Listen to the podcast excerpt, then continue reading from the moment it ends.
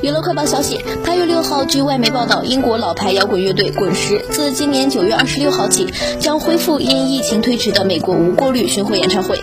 不过，让人遗憾的是，乐队鼓手八十岁的查理沃茨因为身体原因可能无法参加巡演。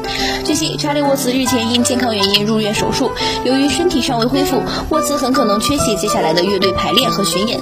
与 Stones 联合创始人 Keith Richards 合作多年的资深鼓手 Stephen Jordan 将接替他的位置。乔丹称，因为沃茨的替补。是一种绝对的荣耀和荣幸，他期待与其他的成员一起排练。